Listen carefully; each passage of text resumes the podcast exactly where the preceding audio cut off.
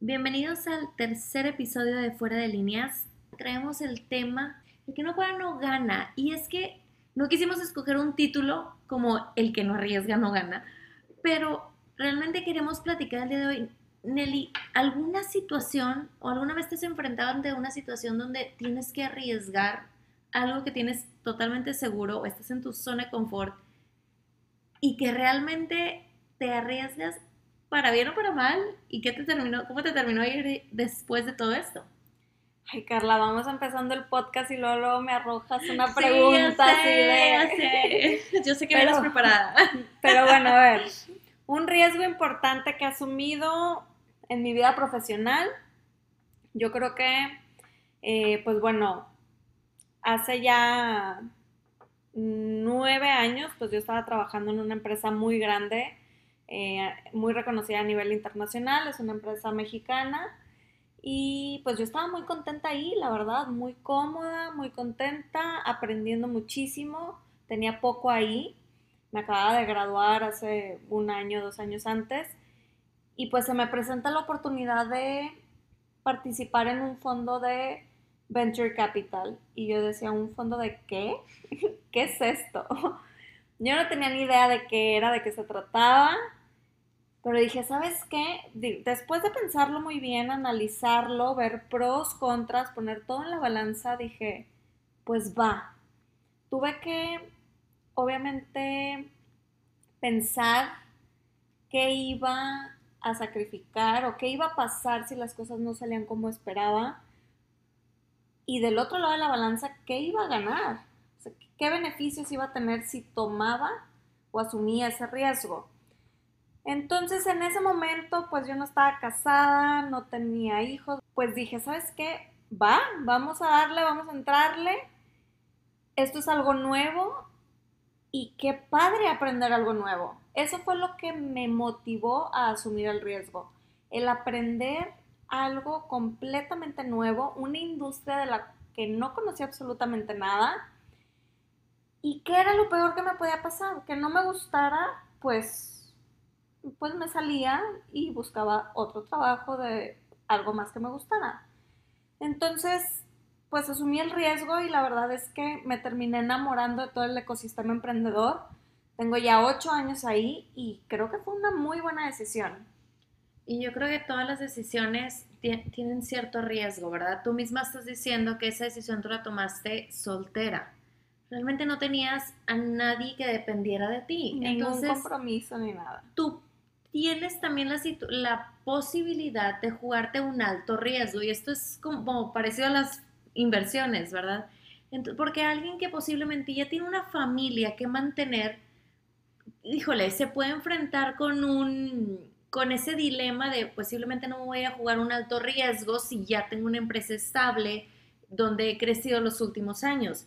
Entonces, sí yo creo que efectivamente es algo que tenemos que evaluar según la etapa en la vida en la que estemos, ese nivel de riesgo de, permitirnos lanzarnos a algo nuevo. Y perdón que te interrumpa, Carla, pero quiero eh, comentar algo muy importante que acabas de decir.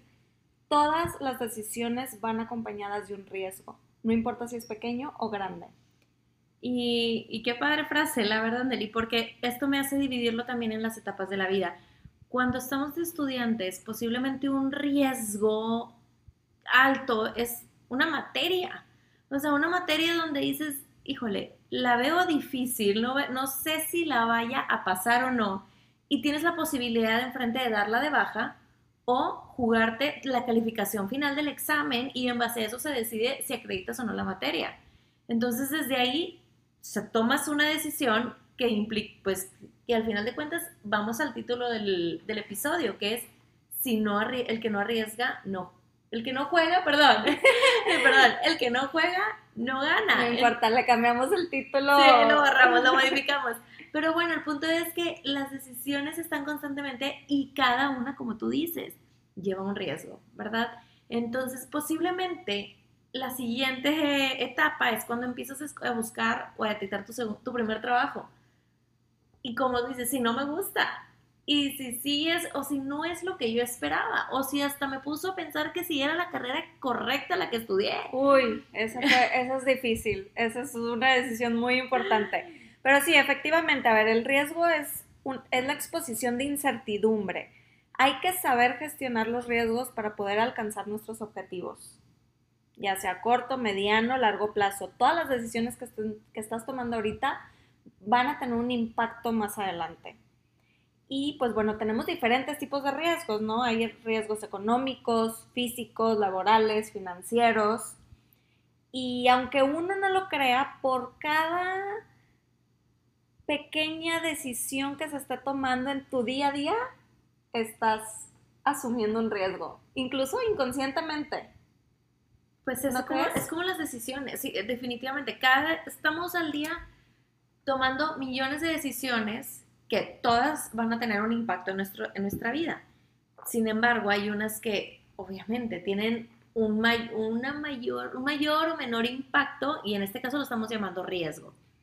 Ahora, algo que yo he escuchado mucho, que he leído en artículos o que la gente comenta es cómo prevenir el riesgo.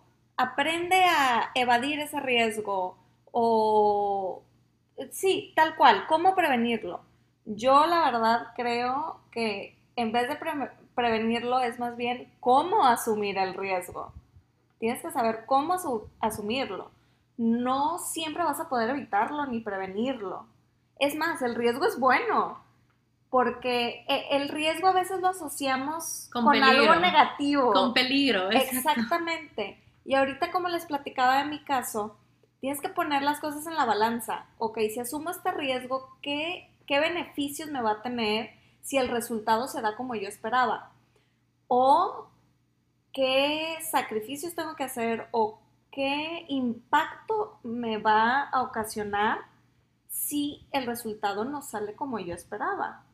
Y obviamente entre... Tener un plan B. Exactamente.